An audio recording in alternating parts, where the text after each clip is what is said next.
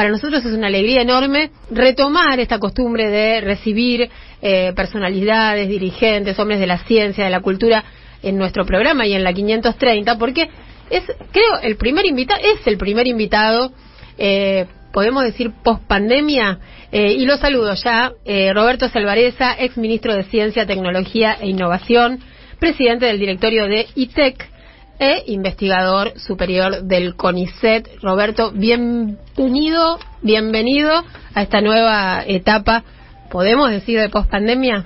Eh, bueno, en primer lugar, eh, un gusto estar con ustedes, como siempre. Es un placer eh, visitarlos y compartir un rato de, en la tarde. Eh, bueno, yo creo que estamos en una etapa donde podemos eh, relajarnos, podemos estar un poquito más distendidos. Hay que mirar con mucho cuidado lo que está pasando en el, en el mundo también, hay que estar alerta, pero estamos atravesando un, un buen momento como para recuperar parte de nuestras este, vidas anteriores, ¿no?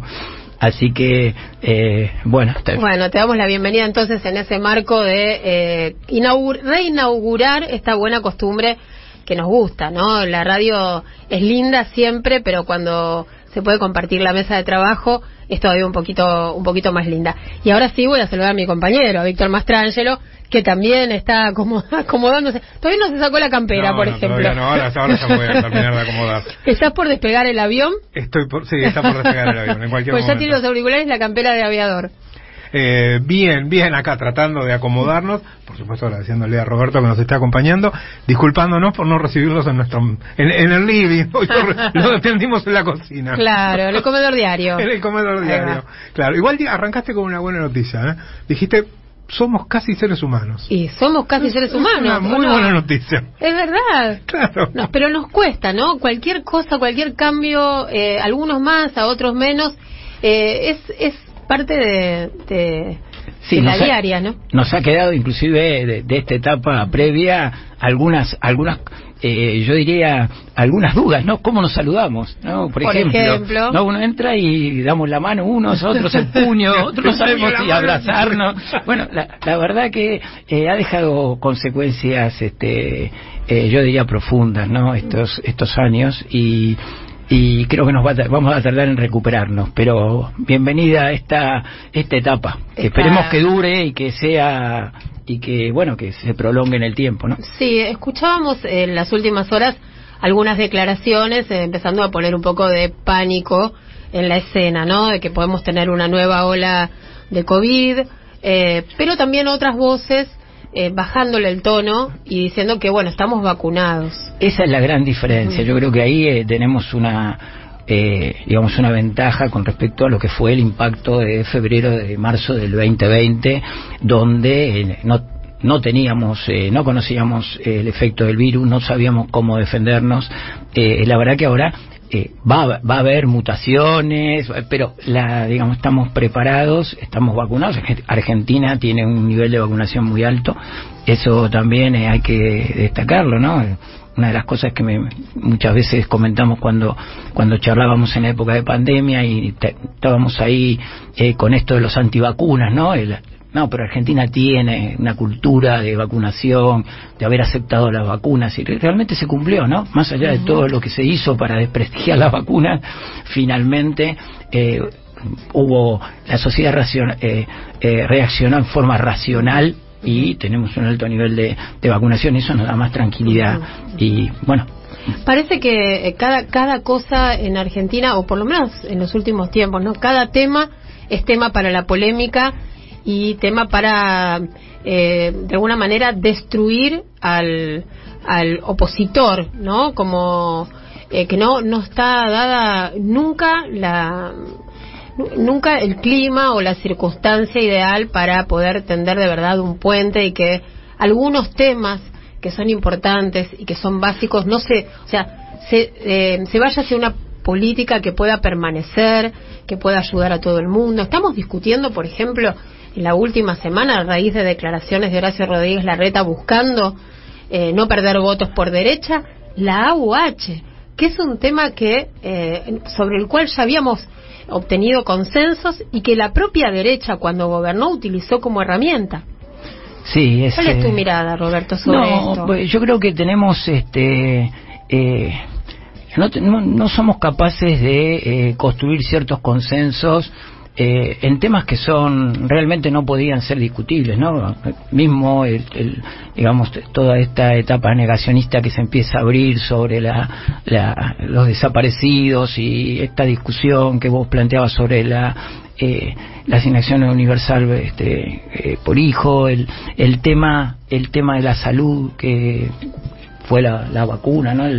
nos vacunamos, no nos vacunamos, nos vamos a envenenar, este, la verdad que cuesta tener ciertos eh, consensos, ¿no? Podemos discutir de política, podemos decir hacia dónde, hacia dónde puede estar mejor o peor, pero hay cierta base eh, en la cual deberíamos eh, coincidir la educación, la salud, el cuidado, el cuidado de los más vulnerables, el, el, conocimiento de la historia, el reconocimiento de los errores. Eso, eso es parte de una sociedad racional, madura, ¿no? Y después sí podemos eh, disentir, pero hay cosas que no podemos tocar, ¿no?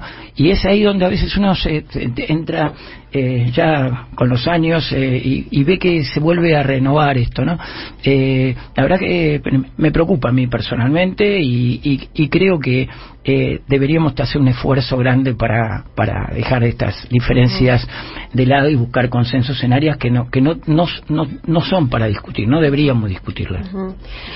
Roberto, y ahora se agregó también eh, la falta de consensos hacia dentro de la coalición de gobierno, del oficialismo.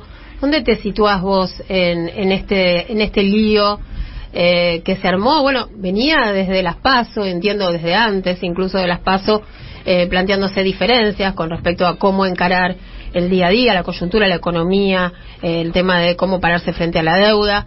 Eh, pero bueno, se fue agravando y estamos en una situación crítica, ¿no? Donde un presidente y una vicepresidenta eh, que fueron juntos a elecciones hoy no se están hablando, no están dialogando. Bueno, yo creo que ha habido una acumulación de tensiones eh, que se han ido generando en el frente por este, diferencias sobre la mirada básicamente de hacia dónde vamos en la economía, ¿no? obviamente hay hemos recuperado gran parte de lo perdido en la pandemia, sino todo, ¿no? El 10% del crecimiento del PBI el año pasado es un buen dato.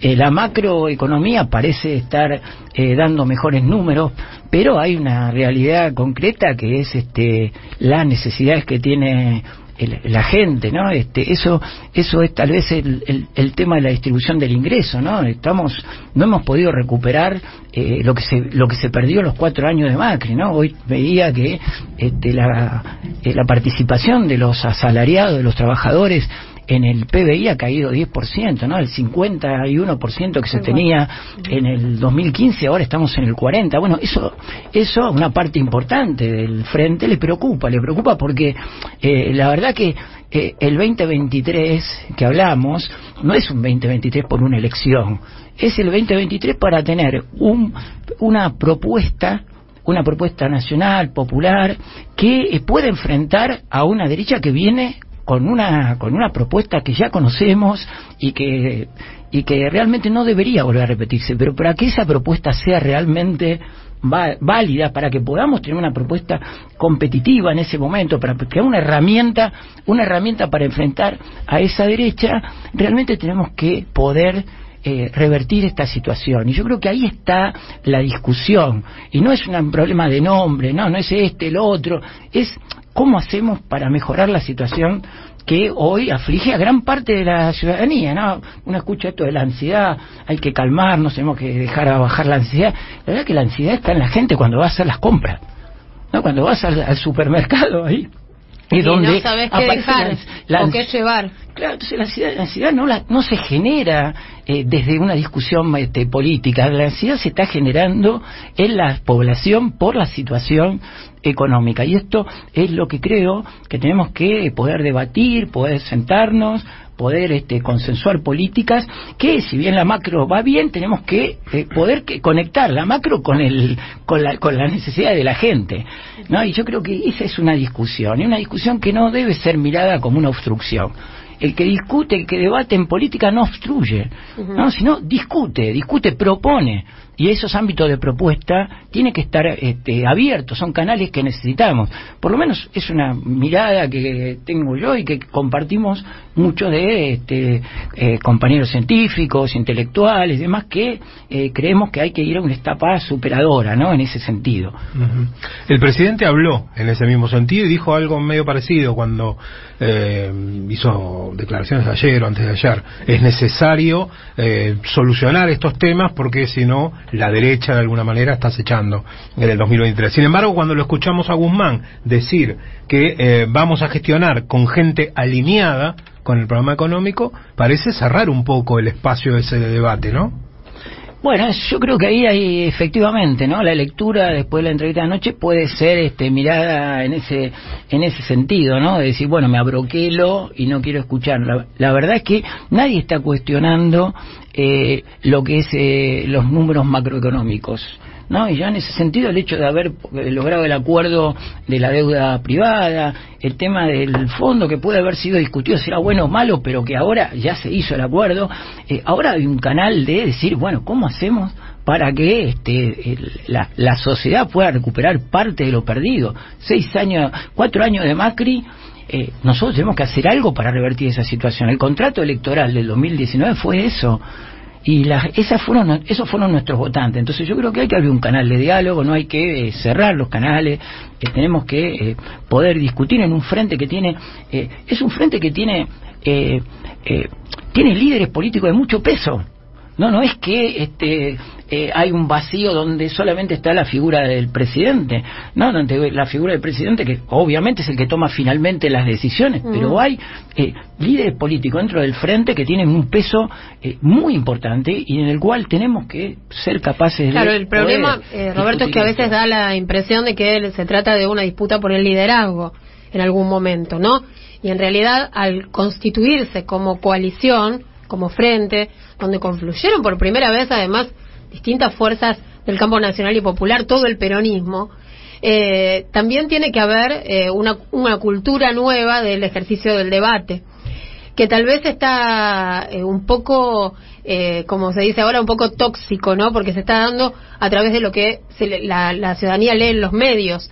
Haría falta también en este momento alguna, algún gesto, alguna cuestión, ¿no? De, se hacen tantas reuniones, podría hacerse una un encuentro, ¿no? De los dirigentes más importantes para debatir estos temas. No sé, no no digo que estés haciendo una sugerencia, estoy pensando en voz alta acerca de lo que se transparenta de este conflicto que ya lleva bastante bastante tiempo. Sí, yo creo que no es un tema de, liderazgos. Eh, eh, porque me parece que acá siempre fue un problema de política, ¿no? De, un llamado de hacia dónde vamos, tengamos cuidado porque esto va a suceder. Nosotros tuvimos un golpe muy fuerte en las elecciones pasadas y eso es un llamado de atención muy importante.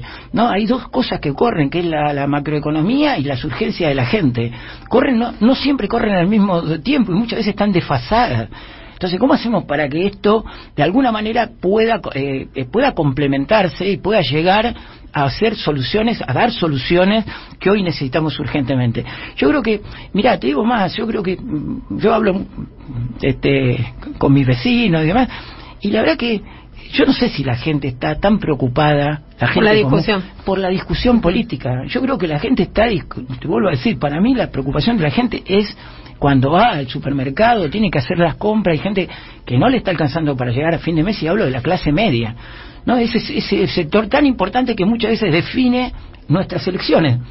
¿no? y al cual nosotros tenemos que proteger. Son parte también de este frente, son parte de los sectores golpeados, son aquellos que en el 2001 se unieron todos juntos para enfrentar al, al neoliberalismo. Bueno, tenemos que poner esa gente también del lado nuestro, ¿no? Y la verdad que si, si, si estamos cada vez con una situación económica más, más este, angustiante y no podemos transferirlo de la macro, los buenos números que aparecen, no lo podemos hacer, vamos a tener un problema.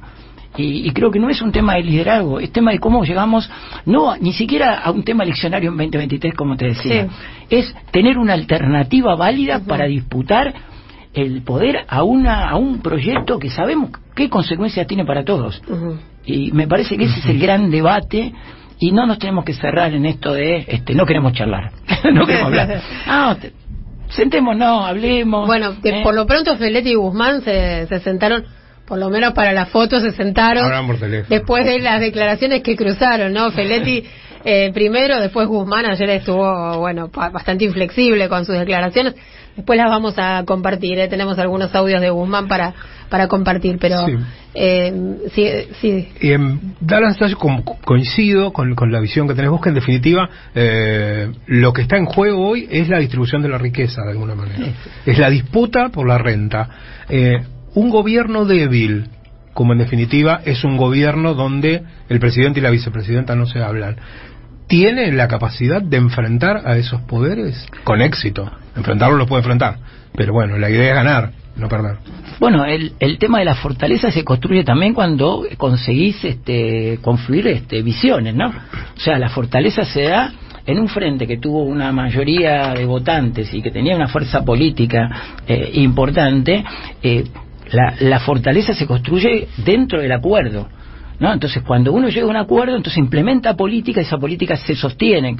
Cuando ese debate no se da y tenemos este tenemos miradas que nos preocupan, ¿no? O, o, eh, eh, esa, eh, ¿Qué surge? Surge posiciones que fragmentan que fragmentan ese frente. Y entonces ahí surge esto que vos decís, ¿no? De la debilidad. Yo creo que la debilidad no se da en base a que pensemos diferente, sino a, poder, a no poder conseguir un consenso en cuanto al rumbo. ¿No? El, el, el, el rumbo a donde eh, vamos, ese, eh, la, la, economía, la macroeconomía, como te decía, todo puede estar bien, pero tenemos que llegar a la gente. Yo creo que ayer Guzmán también lo dijo, no hay que llegar a la gente, el tema son cuándo, claro. son los cuándo, los, las dinámicas, ¿no? Porque la, la, dinámica hoy en día es una, la inflación es una trituradora de salario, es una manera de transferir ingresos. Claro. ¿Y cómo puede ser? Porque la y verdad... además van a los sectores más concentrados de la economía. Efectivamente. Están yendo hacia eh, los votantes del Frente de Todos, por, por lo pronto, ¿no? Sí, efectivamente que lleguemos a un eh, 2023 en esto y ahí está la, la discusión. Uh -huh. Entonces me parece que es un punto de la construcción de más fortaleza, eh, no solamente está en la unidad, la unidad está muy bien, pero la unidad con un con una con, con, un consenso político, ¿no? De cuáles son las medidas que podrían ayudarnos a reparar esta situación. Bueno, la presidenta, este, con el con el proyecto en el Senado, que el proyecto que presentó Oscar, este, Para ahí, coincid, los ahí coincidimos todos. Ahí coincidimos sí. todos, no hay ninguna duda. Plata fugada, plata que paga. no, claro. bueno, ahí, bueno, tomemos iniciativas de ese tipo, uh -huh. ¿no? Que hagan que por lo menos el gesto hacia la sociedad sea, mirá, este, los que se la fugaron la van a tener que pagar. no, entonces, ese tipo de, de, de acciones generan este, justamente esta fortaleza que creo que hoy en día no, no exhibimos. Sí, que veces, tienen ¿no? también que ver con incomodar a esos poderes reales, ¿no? A, a, a, todo ese sector concentrado de la economía que no ha parado de ganar dinero y sigue eh, especulando con los precios y con la inflación. Y, eh, y del otro lado, bueno, vemos eh, que el presidente busca eh, dialogar, está buscando consensos, cree que, o cree todo el equipo económico y él apoya, que por ese camino eh, se va a lograr eh, reencauzar por lo menos este sacudón inflacionario. Eh, ahí eh, también aparecen diferencias, ¿no? De, de cómo atacar el problema. Eh, sí, exactamente. Bueno, es parte justamente de esta, de esta sí visión este, que surge frente a la urgencia, ¿no? porque la verdad que hay una urgencia de recomponer los ingresos de los sectores más este más desprotegidos que también de la en el anuncio de adelantar paritarias verdad uh -huh. está en evidencia claro. que está en la urgencia hay que hacerlo pero a ver yo digo no nos alcanza dos puntos de los salarios sobre la inflación no alcanza no alcanza o sea hoy en día cuando vos tenés la misma pobreza que dejó Macri ¿sí? Porque hemos, todavía estamos con un 37, Macri estaba en el 35,5, por ahí estamos en la misma pobreza. Mm. Entonces, tenemos que mover este tiempo que nos queda para poder recuperar esa, esa, esa ese, eh, eh, para por lo menos recuperar algo. Yo creo que un, con 2% de, de, de salarios en inflación no, no cambiamos, no movemos la aguja.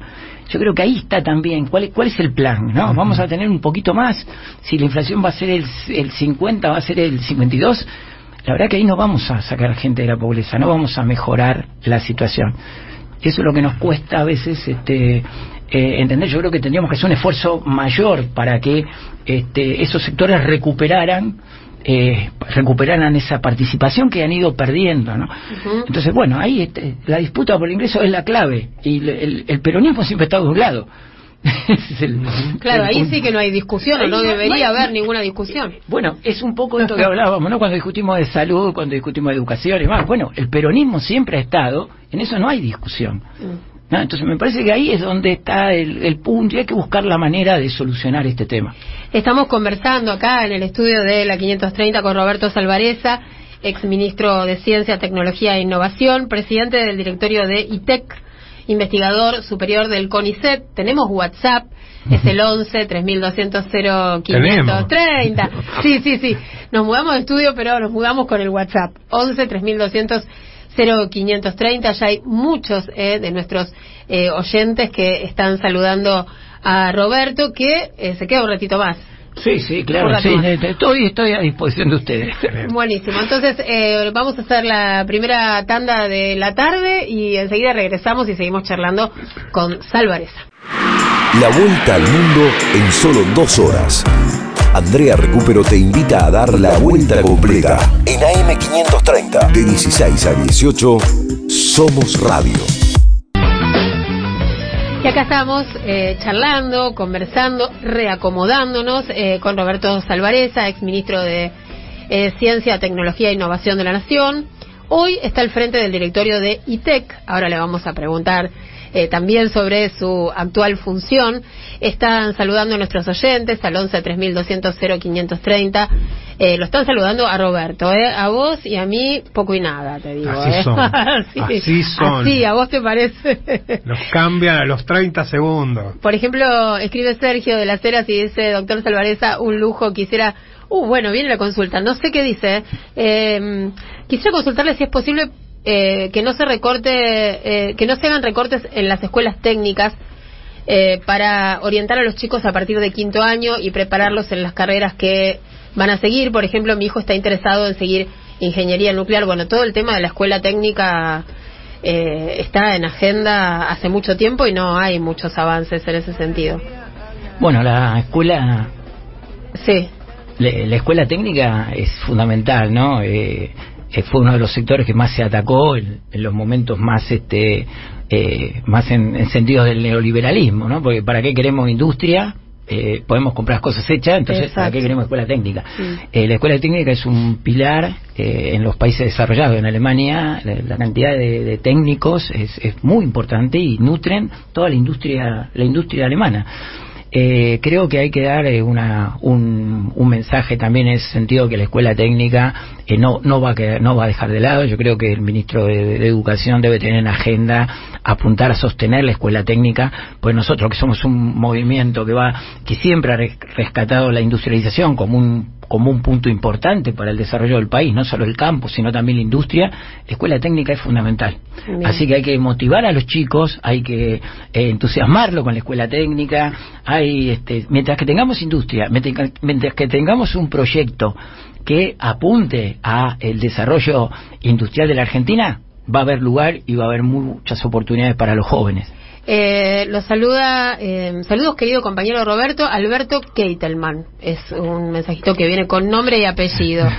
Eh, también está saludando eh, Marce y toda su familia. Abrazo grande y soberano, les queremos mucho, mucho. Escribe también eh, José, eh, que nos está felicitando por, por supuesto, por esta, esta entrevista y por esta tarde que estamos compartiendo con Roberto y él está eh, muy preocupado por el tema de los jubilados. No, recién estábamos conversando acerca de todas las deudas, eh, las deudas eh, sociales y la cuestión de la redistribución.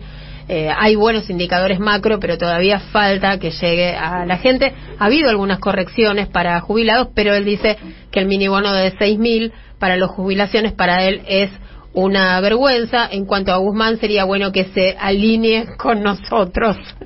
Eh, nos dice nos dice este oyente. Bueno, en un ratito vamos a seguir leyendo. Los saludan Carmen, Rodolfo, Enrique, eh, Juan, Ignacio, Marta. Bueno, hay un montón de mensajitos. Estela de Rosario que se sube ahora. Que lujo. Andrea Víctor Salvareza es un grande. saludos. Bueno, vemos que están eh, interesados, eh, interesados en la charla y, y vamos a avanzar, eh, si les parece. Eh, vamos a necesitar que se ponga auriculares. Ahí está. Exactamente. Ya está. Ahí está. Buenísimo. Ahí va. Hay un mensajito de un Mensaje de oyente audio de para. Roberto. Hola Andrea, habla Andrea de Boedo. Excelente invitado, agradecida por toda su gestión, eh, que la verdad fue una tarea ardua. Lamento que ahora no esté eh, y coincido plenamente con su criterio que acá hay que atender lo urgente. Bueno, eh, la oyente estaba comentando que eh, hay que atender lo, lo urgente, que coincide con eh, lo que estabas planteando recién, Roberto, acerca del panorama, ¿no? Que describiste de lo que está pasando en la coalición oficialista y también algún, en algún momento nos estuvimos refiriendo a, a la oposición. Eh, pero bueno, eh, si te parece, Víctor, vos tenés también tus tu Tengo propia alguna agenda, preguntita. tu lista. Tengo tu- mi listita. Así que aprovechémoslo Sí, a sí, lo- Roberto. lo, quiero llevar otra vez al, al campo de la política, un poquito, porque hoy decía Roberto que eh, en última instancia el presidente es quien resuelve, es el que tiene la lapicera. Eso implica también más responsabilidad. Y si bien hay una cuestión coyuntural, que es lo que hablábamos hasta ahora, de la necesidad de que se sienten a conversar, tanto Cristina como la cámpora, como dirigentes sociales, como ahora también los gobernadores, eh, están pidiendo eh, la institucionalización del frente de todos. Es decir, que se forme una estructura, que se le dé una formalidad que lo haga ir más allá de un simple acuerdo electoral y de los desacuerdos coyunturales como pueden ocurrir ahora. ¿Vos ves voluntad política de parte del presidente, que es el que tiene la mayor responsabilidad en que esto se lleve adelante, se institucionalice? Mira, eh, la necesidad está planteada.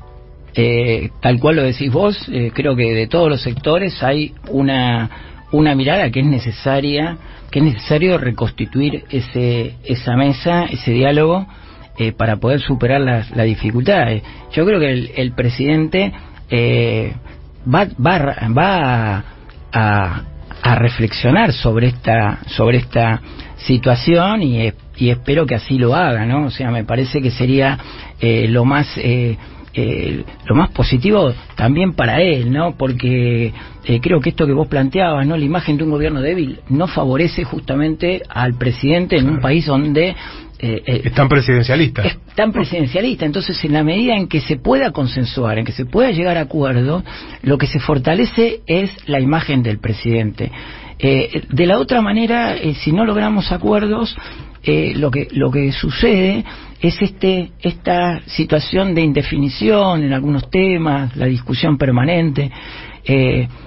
La, la verdad que no, no, no, no ayuda, ¿no? No ayuda para esto, este tiempo que nos queda para resolver esta cuestión tan importante que como planteaba la oyente, ¿no? De, O Sí. se planteaba acá, el tema jubilatorio, el tema de los ingresos.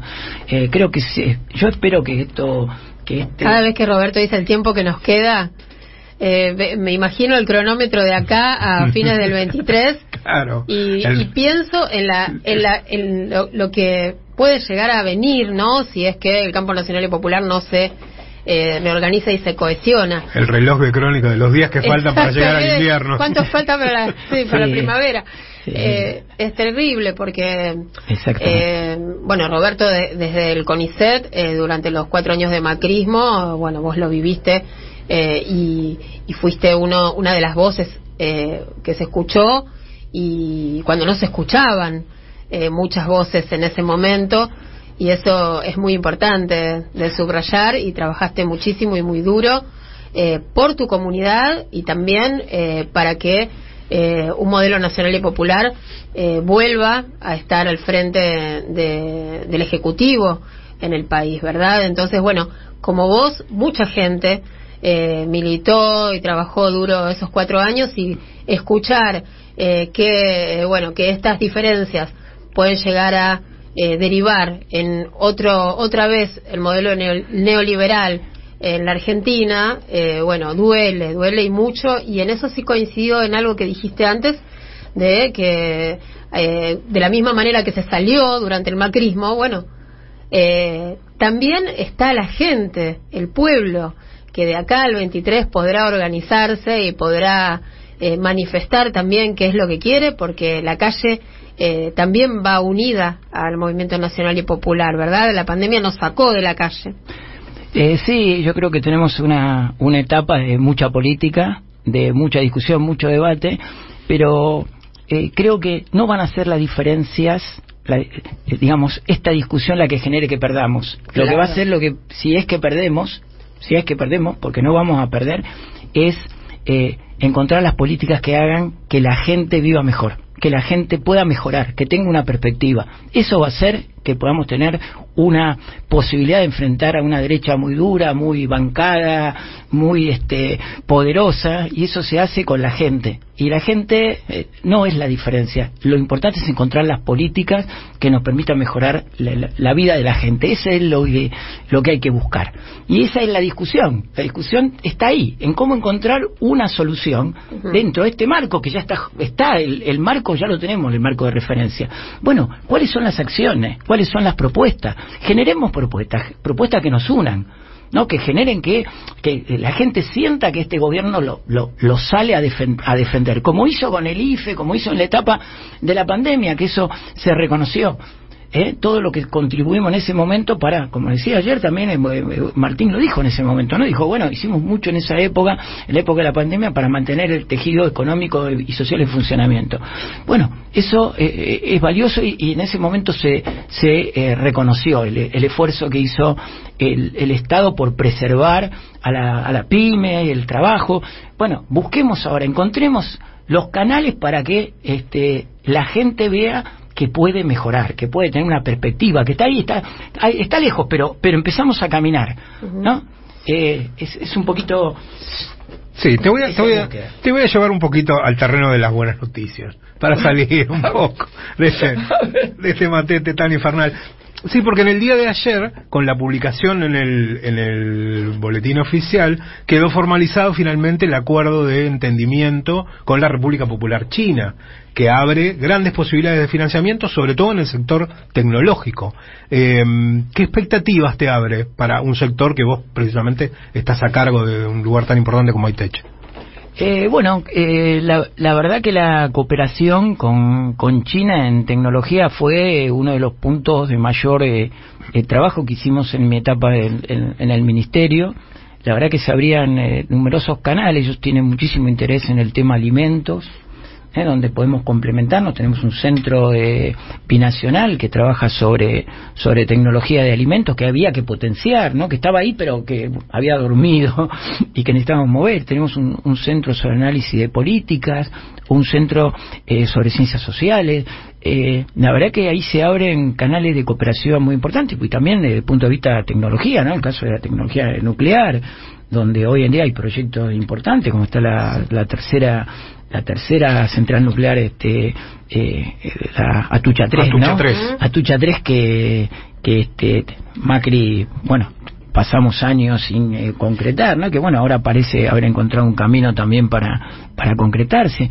Me parece que la cooperación eh, eh, con China en tecnología, en ciencia es este, muy importante eh, en su momento, en la etapa de la pandemia, eh, entablamos con ellos diálogos también por el, con el sector biotecnológico, el sector de, de producción de, de fármacos. Eh, es, eh, creo que uno de los países que más inteligentemente administró su sistema de ciencia. Uh -huh. ¿Ah? La verdad que China hizo un despegue enorme económico, pero ese despegue económico lo fue eh, transformando en conocimiento y capacidad propia. No, hoy en día la, los este eh, China manda un este un satélite o manda un un, este, a, un vehículo al espacio y la tecnología es toda china. ¿Eh? No se compran equipos no en otro lado, está hecho por ellos, ellos han logrado transferir que eh, los, la, eh, la, la, tecnología de, de, Occidente sea transferida y la han podido este la han podido eh, incorporar incorporar han enviado muchos investigadores al exterior muchos eh, chinos han ido a, a, Estados Unidos, a Europa y han vuelto, eh, han construido centros de eh, científicos de primera magnitud, ¿no? Hoy en día los, los laboratorios que tiene China son de primer nivel. Por eso la gente regresa también, ¿no? Porque las oportunidades que le dan eh, de hacer ciencias son muy buenas. Así que es un socio formidable en este, ciencia y tecnología y a veces más abierto que otros países en cuanto a eh, la relación bilateral, ¿no? Por ejemplo, en algunos casos no es posible la cooperación eh, bilateral porque no hay este, no hay marcos de preferencia, ¿no? Por ejemplo, el caso con Estados Unidos, eh, nosotros entramos siempre en, en los, en los eh, proyectos a nivel de eh, igualitariamente con todo el mundo, ¿no? Cuando hay un concurso, ¿por qué? Porque no hay, no hay, no somos un país eh, con un trato preferencial. En China eh, es más difícil ahí establecer este, eh, temas bilaterales, sobre todo en proyectos. Eh, en caso de China es, eso es más este, posible de, de, realizar. Así que este, tenemos un socio muy interesante en ciencia y tecnología con gran capacidad y que Argentina puede complementarse. Eso abre la posibilidad de nuevos, por ejemplo, nuevos parques tecnológicos como el que inauguraron en Bariloche hace un par de semanas. Eh, mira, el, el, hay un enorme interés por parques tecnológicos. La verdad que yo veo y eso es muy interesante, ¿no? Creo que hemos logrado un par de cosas que, eh, eh, digamos, que parecían casi imposibles, ¿no? Ustedes se acuerdan que durante los cuatro años de Macri, ciencia y tecnología fue un sector eh, castigado. El Estado, como, como actor de ciencia y tecnología, terminamos con la ley, con una ley. manteniendo al mismo ministro. Exactamente, ¿no? Pero fue castigado duramente. Ya hace poquito le contesté a, a, a Barañao algunas cosas que dijo, pero eh, básicamente el Estado fue castigado en ciencia. Uh -huh. Se desinvirtió, se bajó de 0,33 de PBI, que de la función ciencia y técnica, a 0,23. Se desfinanció pero se financió el sector privado por la ley de economía de promoción de la economía del conocimiento. La primera versión que fue de Macri era este para promocionar la, tecnología en las empresas. Pero se bajó la contribución estatal. Bueno qué pasó qué logramos nosotros y esto lo hicimos en el, durante mi etapa en el ministerio. Logramos la ley de financiamiento de la ciencia y la tecnología. Y ahí aquellos que habían atacado el financiamiento del Estado ¿Eh? Tu, votaron todos a favor. Entonces, esa batalla cultural se la hemos ganado. ¿no? Hoy en día, la, la, ley salió unánimemente, prácticamente hubo un par de votos en contra, nada más. O sea que hoy en día se reconoce, y creo que eso ha quedado y va a quedar, porque la ley está ahí, que el Estado tiene un rol fundamental en ser el emprendedor en ciencia y tecnología. ¿no? Eso ¿Ustedes se acuerdan? Los 250, no del satélite eh, también. El, el, la SAT-3 sí, había sí. desaparecido, los 250 despedidos del INTI, sí. ¿no? El, lo, no cubrir las vacantes en el INTA, en la Comisión de Energía Atómica, reducir a la mitad los ingresos del CONICET. Todo eso se hizo para achicar la ciencia estatal sin nacer, sin lograr nada en la ciencia privada, porque la verdad que no aumentó la inversión. Bueno, de hecho pasó en otras disciplinas lo mismo, ¿no? Eh, tratar de fomentar ese modelo de lo privado que nunca apareció como un actor fuerte, más allá de sus propios intereses. Eh, porque, mira, porque esto está estudiado, ¿no? Eh, Mazzucato, que es una de las este, eh, economistas, una eh, persona que estudia la tecnología, es, una, es italiana, pero trabaja en el Reino Unido, siempre dice, el principal eh, emprendedor en ciencia es el Estado, es el que corre el riesgo, porque ciencia es riesgo, o sea, poner eh, el conocimiento y llevarlo al llevarlo a, a, a, piloto y a llegar a, a escala de digamos de producción lleva todo un camino de riesgo. Muchos proyectos fracasan. Bueno, ¿quién es el que pone el riesgo? La verdad que el sector privado le cuesta eh, poner el riesgo. Prefiere ponerla cuando ya está aprobado. Claro, y más en países donde el, el, el, sector este el sector empresarial está mucho más este acotado acotado que lo que es en los países más desarrollados, ¿no? Nosotros tenemos este países este pa países donde hay empresas que han tenido premio Nobel, ¿no? El caso de IBM. IBM la, la empresa IBM tiene premios Nobel, ¿no? Claro. Entre, entre bueno, acá lo quieren poner eh, dos puntos más de retenciones, imagínate, claro. meter la mano en el bolsillo para eso. para ponerse a investigar claro, cuando, y donde fracase claro. se matan todos. y las alimenticias también, ¿no? Y bueno, así con cada uno de esos sectores menos este van a arriesgar para con la posibilidad de perderlo todo porque puede pasar no y lo, los parques tecnológicos ¿qué, qué hacen cómo funcionan no, ¿Qué se parque, hacen? los parques tecnológicos que te digo también ha habido eh, con este eh, digamos esa batalla cultural que le hemos ganado en cuanto a la ciencia y la tecnología es fundamental para los países, para los países desarrollados y para los que quieren desarrollarse, ha habido toda una explosión de interés. Eh, hay muchísimos eh, municipios e intendencias que están implementando parques este, tecnológicos. El el caso de La Matanza, por ejemplo, el caso de, el caso de Bariloche mismo otros que el, Comodoro Rivadavia, ayer estuve con el intendente Comodoro Rivadavia, Luque, que está tiene un centro de, de este que se llama eh, Comodoro Conocimiento. O sea, yo creo que no hay municipio del país que no esté pensando en este momento en tener un parque tecnológico. En un parque tecnológico vos tenés las empresas innovadoras, empresas que vos invitás, eh, le das facilidades, le das exenciones impositivas, le das, le, das el predio, eh, le das la energía y este, eh, están en un ambiente donde tenés este, universidad, centros de CONICET, le creas un ambiente donde el emprendedor, el innovador, la pyme o la empresa mediana que se instala ahí está en contacto con el sector científico y tecnológico. El, hace unos años visité eh, China y el parque tecnológico de Beijing eran 20.000 empresas. Wow. 20.000 empresas en Beijing, pero con una con una situación, estaba la universidad. ¿eh? Porque cuando uno desarrolla ciencia y tecnología, innovación, ¿eh? necesita para esos procesos innovativos consultar, tener eh, con, con quién dialogar, con quién darle soluciones.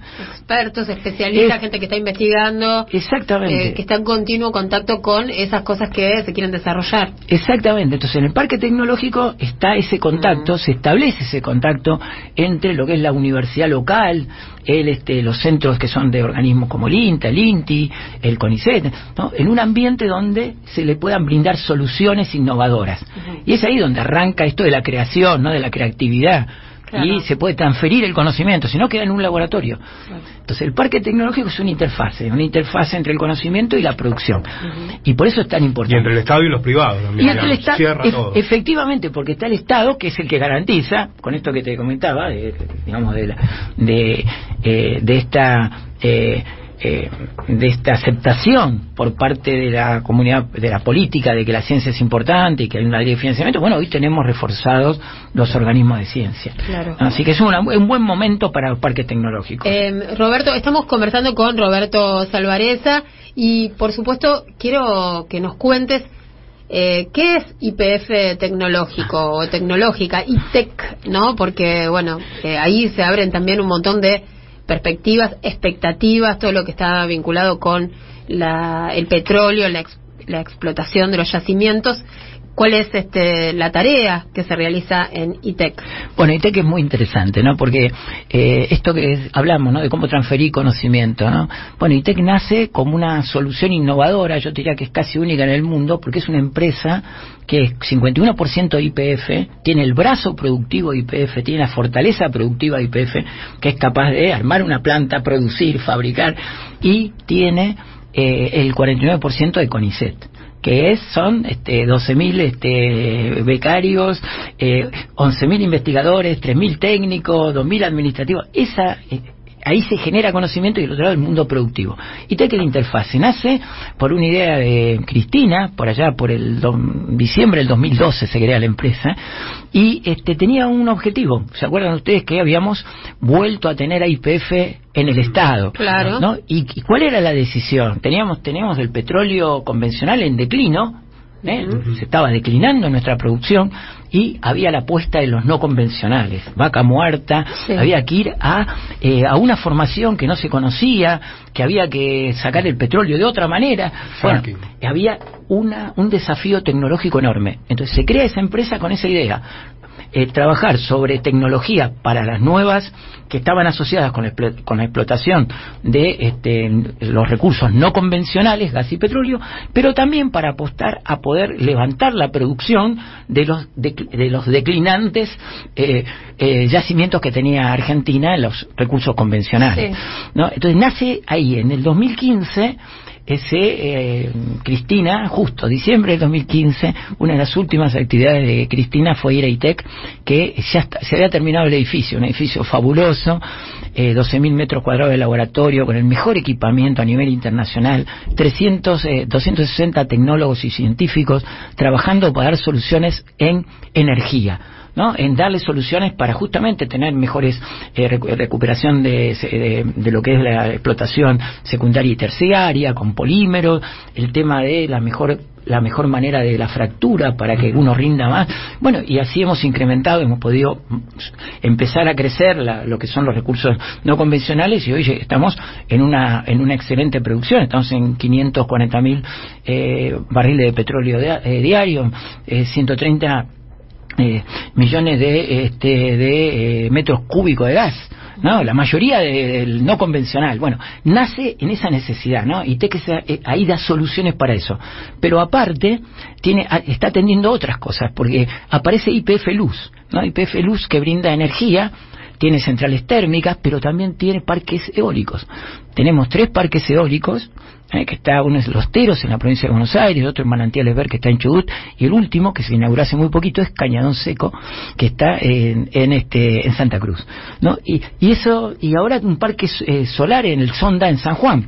Bueno, todo eso requiere también soluciones tecnológicas. Estos parques solares necesitan a su vez eh, la energía que producen, aparte de meterla en la red, la tenés que la tenés que almacenar y ahí surge el litio, surge el hidrógeno como alternativas. Bueno, ahí trabaja ITEC en hidrógeno, también el litio y por supuesto también hay otra rama de IPF que es IPF Agro, ¿no? que le da soluciones a los productores. Bueno, también estamos trabajando en biotecnología, en bioinsumos, en una agricultura sustentable, la agricultura del futuro.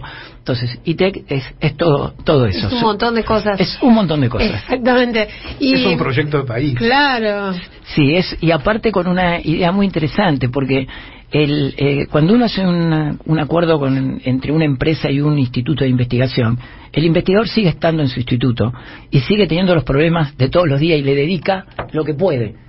En ITEC los investigadores están en los proyectos que hoy en día demanda demanda la industria, demanda la, la producción. Entonces su cabeza, su, su mente está puesta en ese, en ese, en ese mundo. Y ahí eh, estemos, hemos eh, contribuido con muchas soluciones, más de 10 productos ya en el mercado, soluciones que se le han brindado IPF. Así que hay que, hay que tener 10 ITEC. ¿no? Eh, tenemos INVAP allá arriba. ¿Y 10 Alvareza? no, no, con 10 Alvareza. necesitamos, necesitamos 10 cachotes y que lamentablemente no lo tenemos más con nosotros. Sí, ITEC es algo fabuloso ¿no? Está en, el, en lo que es eh, la parte de satélites, nuclear. Este, nosotros estamos en otra cosa, estamos en energía. Necesitamos crecer y ser como INVAP, ¿no? Ahí es la, la ruta. Necesitamos mucho, son poquitos años que tiene funcionamiento, pero bueno, ese es el camino. Necesitamos muchos más centros como este. ¿Y en financiamiento cómo están? ¿También? ¿Necesitan más? En financiamiento estamos bien por la ley. No, este año, leía el otro día, ¿no? Que había 8 mil millones para construir, se llama, el programa es construir AR y equipar para los laboratorios. Bueno, eso es la ley. ¿Eh? Es el 20% federal, porque hoy vamos a aumentar cada año el 0,03 del, de inversión de PBI en ciencia, ¿no? De incremental. Es muy importante. Y el 20% eso, que es un montón de guita, va a eh, federalizar la ciencia. Entonces, estos eh, programas que se están implementando son la consecuencia lógica de la ley que logramos en febrero de 2021 y que creo que es una de las satisfacciones más grandes que me puedo haber llevado en mi etapa de ministro, ha sido poder eh, enfrentar la pandemia con mi comunidad, con una comunidad golpeada, pero que la verdad que maravillosa, que hicimos lo que lo que se podía hacer, que era mucho, y, y hicimos, eh, ustedes saben, y hemos hablado muchas veces, pero también eh, llevarnos la ley, la ley de ciencia, que es esto. Que es esta que votaron eh, también la oposición. Que votó también. Aún desfinanciando y retirando el Estado durante... Cuatro, años cuatro años antes y después tuvieron que entender de que sin el Estado no hay desarrollo científico-tecnológico, cosa que ya sabe Estados Unidos, Inglaterra, Alemania, China y cualquier país del mundo que tiene dos dedos de inteligencia. Bueno, estamos charlando con Roberto Salvareza y la verdad, eh, bueno, es un gustazo, eh, como siempre, y hay cantidad de mensajes eh, para Roberto, montón, montón de lucecitas verdes para, para compartir no quiero que te vayas del de, eh, estudio de la 530, de esta hermosa radio, la radio de las madres, por lo menos sin escuchar algunos de todos estos mensajes, o al menos te leemos algunos de todos estos mensajes que llegaron para vos. Algunos vienen con preguntas, en fin, no, todavía no los abrí, eh, pero hay cantidad, muchísimas, muchísimas lucecitas verdes. Y ahí sí los chicos me dicen que hay también para compartir un mensaje de audio.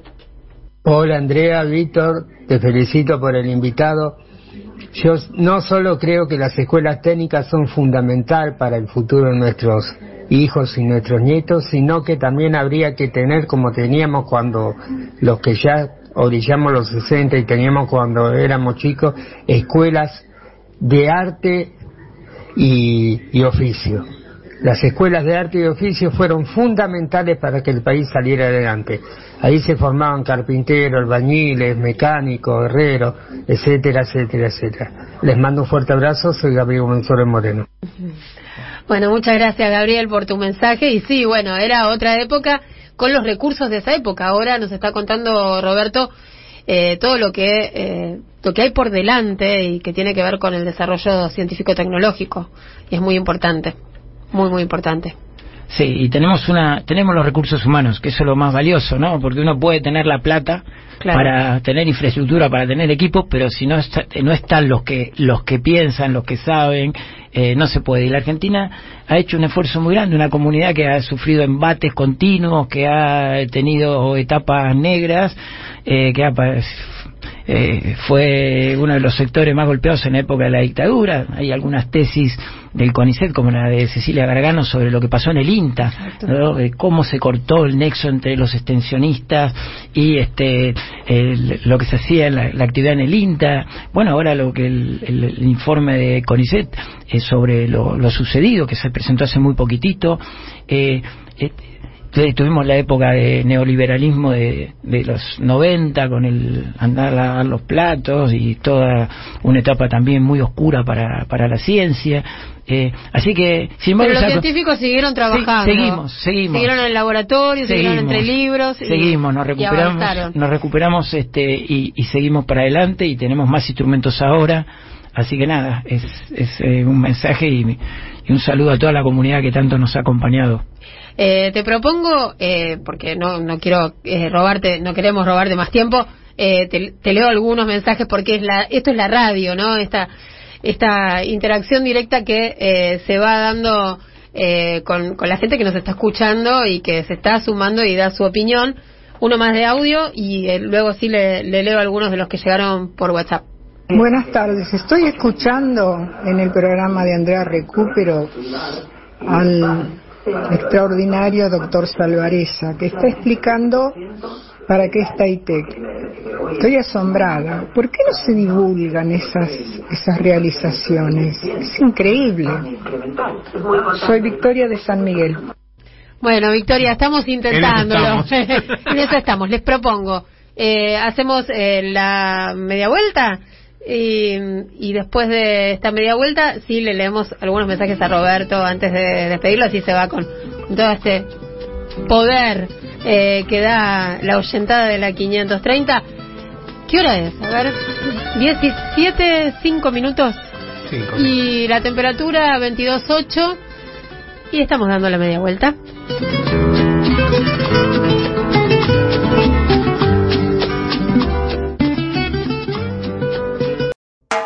La vuelta completa. Aire de radio para dar vueltas sin marearse. Andrea Recupero en AM530.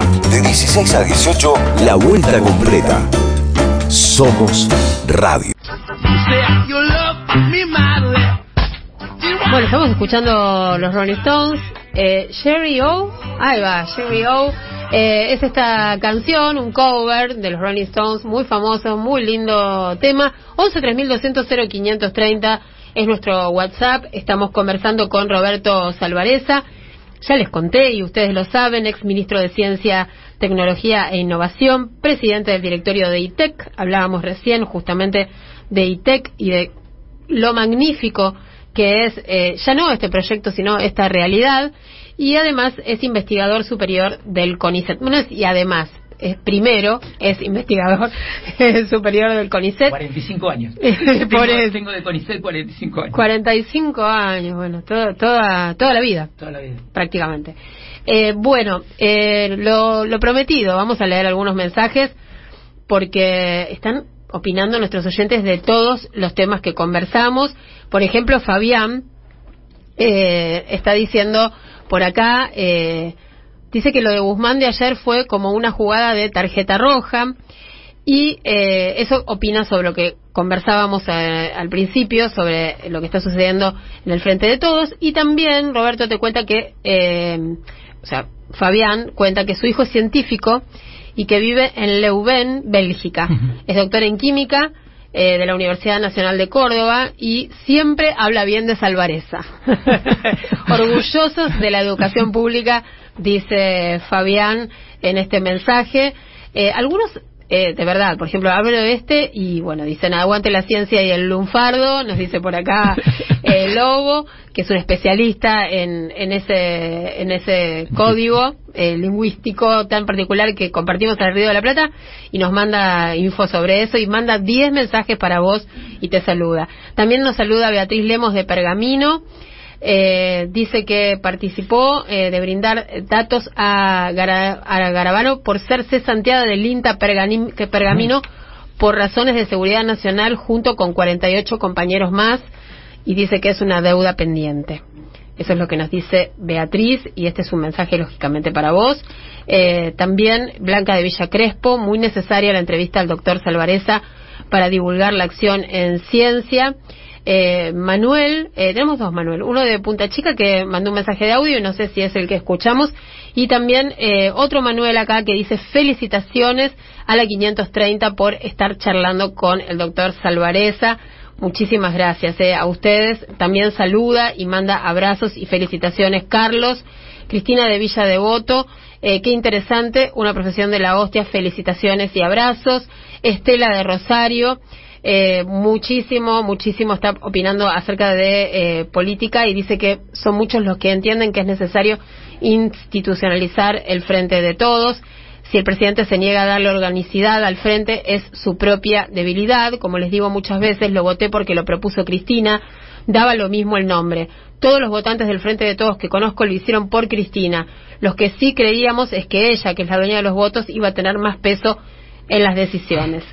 Eh, buenas tardes, saluda Horacio de Santelmo, gracias por un invitado de lujo. Ahora pregunto sobre la tan mentada unidad, ¿para qué sería, en pos de qué? El quiebre se produjo el año pasado, perdimos cuatro millones de votos porque no se cumplió el contrato electoral. Con estas medidas, ¿se piensa recuperar en serio? Bueno, preguntas eh, de agenda vinculadas con, eh, con, obviamente, el tema político. Y también acá, una más, porque hay muchísimos, y pido perdón a todos eh, los que no pude leer. Alejandro de Citibel también pregunta, eh, pregúntenle a Salvareza qué hizo la ciencia argentina durante la pandemia. Test rápidos, tema vacuna, respiradores, etcétera. Muy buen programa. Felicitaciones. Bueno, están eh, los ánimos eh, pendientes de una solución, ¿no? Del conflicto que hay interno en el frente de todos. Y por otro lado, eh, bueno, orgullosos de la ciencia argentina. Sí, eh, creo que eh, se hizo mucho en la pandemia y creo que eh, también se visualizó, ¿no? O sea, se pudo visualizar y eso quiero agradecer a los medios, ¿no? Porque la, la verdad que hubo sí una una muy buena visibilización de la actividad de los científicos y ese es un punto importante y que creo que influyó mucho en la ley, ¿no? En la aprobación de la ley, lo que había hecho la ciencia en, en, esos momentos. Y después, por supuesto, todos queremos que podamos encontrar un camino eh, y ese camino sea el que eh, nos conduzca a eh, esto que no podemos abandonar, que nos que creemos que, que, que somos eso, ¿no? Somos un, un movimiento nacional y popular que es que podamos eh, darle un mayor bienestar a, nuestra gente. Entonces, esta discusión, estas diferencias no son debilidad, tienen que concretarse en una en una en una búsqueda en una en encontrar una una recuperar una iniciativa que nos permita llegar a, a esto no a mejorar la eh, la gente tener propuestas tener alternativas tener este eh, ese ese ámbito de creación y de, de iniciativas que nos que nos permitan recuperar esto que, que tanto hablamos durante, durante la charla, que Bueno. es mejorar como viven los, los argentinos, es lo más importante. Bueno, Roberto, te agradecemos un montón eh, porque viniste a visitarnos eh, y a compartir nuestro este es nuestro espacio de trabajo acá. Fue Sí. el último invitado en piso Ay, antes no, de la pandemia favor. Y el primero después Ah, de la pandemia. abrimos, abrimos entonces. Cerraste y abriste. No, y la, la verdad que es un gusto estar con ustedes. Bueno, Siempre vengo gracias. con mucho gusto a la, a la radio. Cada vez que me invitan, para mí es un, un enorme placer acompañarlos. Y un saludo a todos los oyentes por los mensajes. No pude contestar a todos, pero eh, creo que todos han este, expresado eh, en muchos casos este, su, su visión y que comparto. Bueno, Roberto, gracias otra vez. y felicitaciones por la labor de ITEC. No, bueno, Está muy bueno. Hay que hacerlo con los Eh, artistas. Felicitar a los, a, los, a los que trabajan allí, que son muchos y muy capaces. ¿eh? Bueno, y a los oyentes eh, les decimos que tenemos WhatsApp 11 3200 0530 y bueno, sigan escribiendo que eh, Salvareza eh, seguramente vamos a hacerle llegar algunos de los mensajes eh, que están llegando si, y, y bueno, tal vez se va incluso escuchando la 530. ¿Quién te dice?